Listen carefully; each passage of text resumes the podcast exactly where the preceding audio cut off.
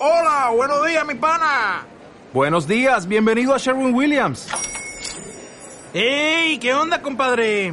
¿Qué onda? Ya tengo lista la pintura que ordenaste en el ProPlus app. Con más de 6.000 representantes en nuestras tiendas listos para atenderte en tu idioma y beneficios para contratistas que encontrarás en aliadopro.com. En Sherwin Williams somos el aliado del PRO.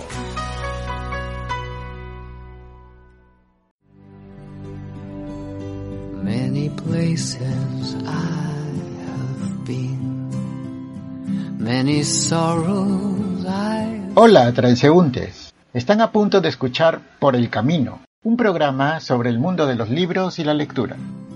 but I don't regret. Aquí no escucharás crítica literaria ni charlas académicas, sino lectura y conversación en estado puro.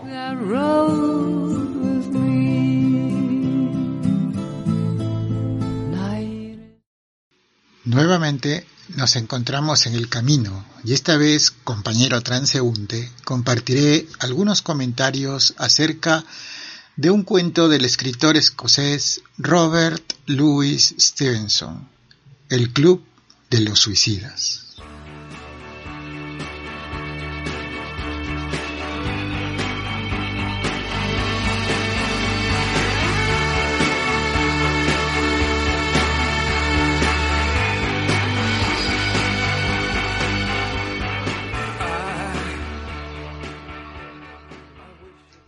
Comentar un cuento de Stevenson y no mencionar aspectos de su vida sería una tarea incompleta. Borges, en una de sus clases de literatura inglesa que dictó en la UBA por el año de 1966, apuntó que Stevenson vivió huyendo de la, tube- de la tuberculosis, lo cual lo convirtió en un viajero involuntario y un migrante forzado. Vivió temporadas en Londres, París, Estados Unidos y murió en una isla del Pacífico, la isla de Samoa. Su obra literaria es vasta y escribió el famoso libro para niños La isla del tesoro. Sin embargo, en esta parte del mundo, en nuestra América, pocos son los que han leído sus cuentos, fábulas y poemas. Sus padres y sus abuelos fueron constructores de faros, un oficio inconcebible en este siglo, pero que en la familia de Stevenson, en el siglo XIX, consideraban como un trabajo noble y superior, que les otorgaba cierto linaje. Esto lo manifiesta Stevenson en un poema en el que considera su trabajo de escritor como una ocupación inferior a la de sus padres. Las torres y las lámparas que encendimos, dice Stevenson en el poema 38 de su libro Underwoods, publicado en 1887. Pero ya habrá ocasión de dedicarle un podcast a Stevenson. Hoy echaremos una mirada al Club de los Suicidas, no sin antes escuchar Coro Coro Coro, que es una iniciativa canadiense que surgió en el año 2011 y que convoca a miles de personas para cantar en coro algunas canciones interesantes. Luego las graban y las comparten en YouTube gratuitamente. Escucharemos la canción icónica de la, bar- de la banda irlandesa de Cranberries, Zombie.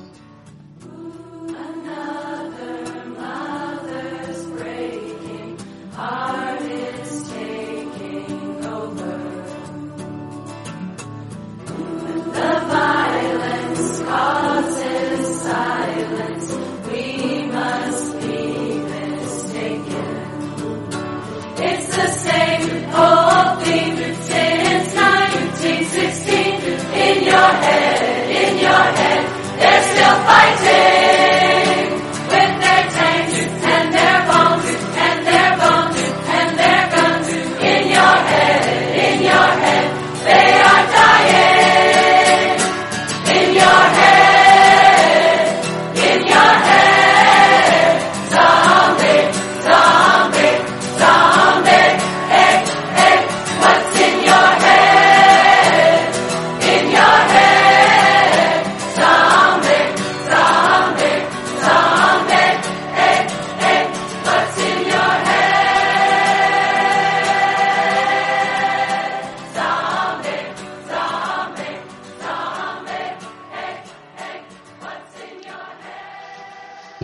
Sí, transeúnte, comentaremos el Club de los Suicidas.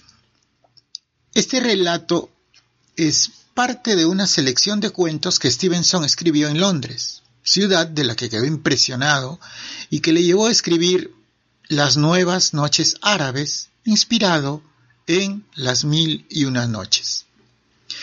Si en las mil y una noches que todos conocemos es Harum, el ortodoxo, quien recorre las calles de Bagdad, Stevenson inventa un príncipe, Floricel de Bohemia, y a su edecán, el coronel Geraldine, quienes disfrazados de paisanos recorren el Londres nocturno en busca de aventuras y experiencias.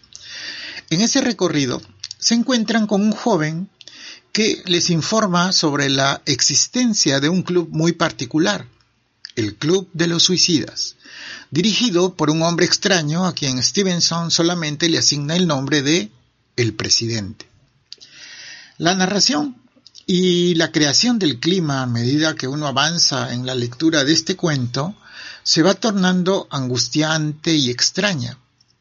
Y justamente es lo que Stevenson se propone y lo consigue.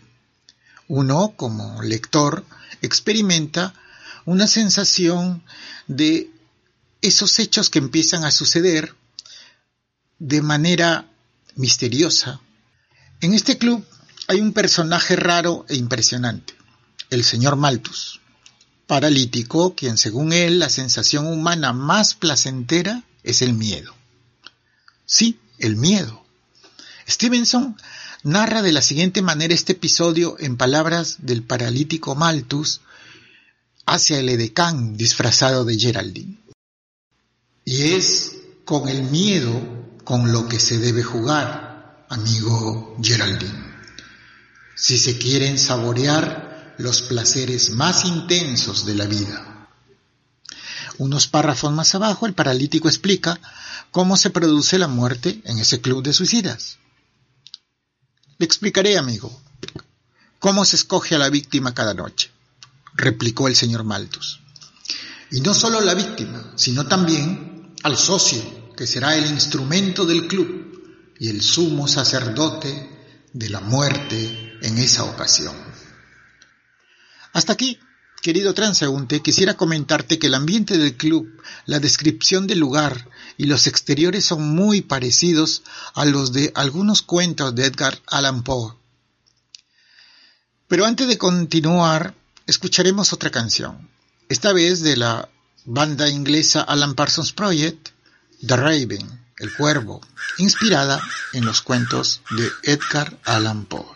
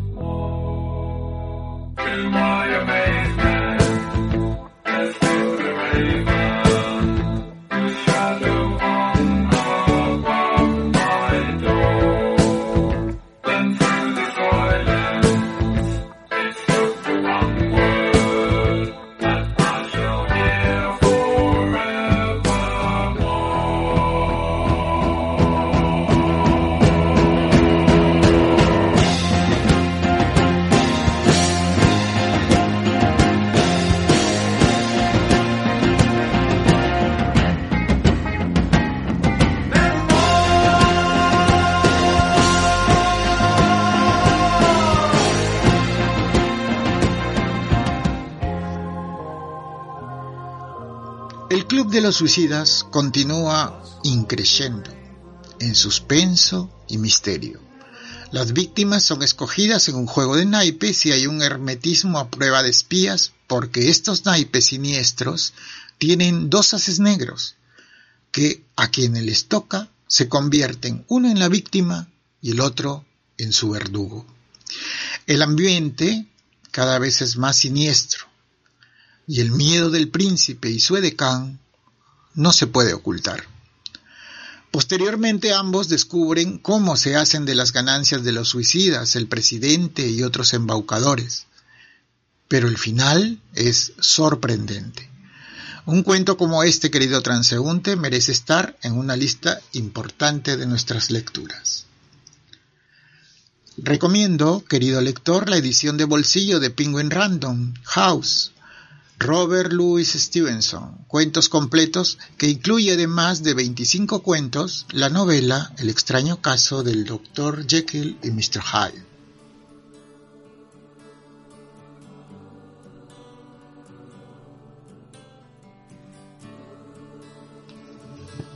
Bien, transeúnte.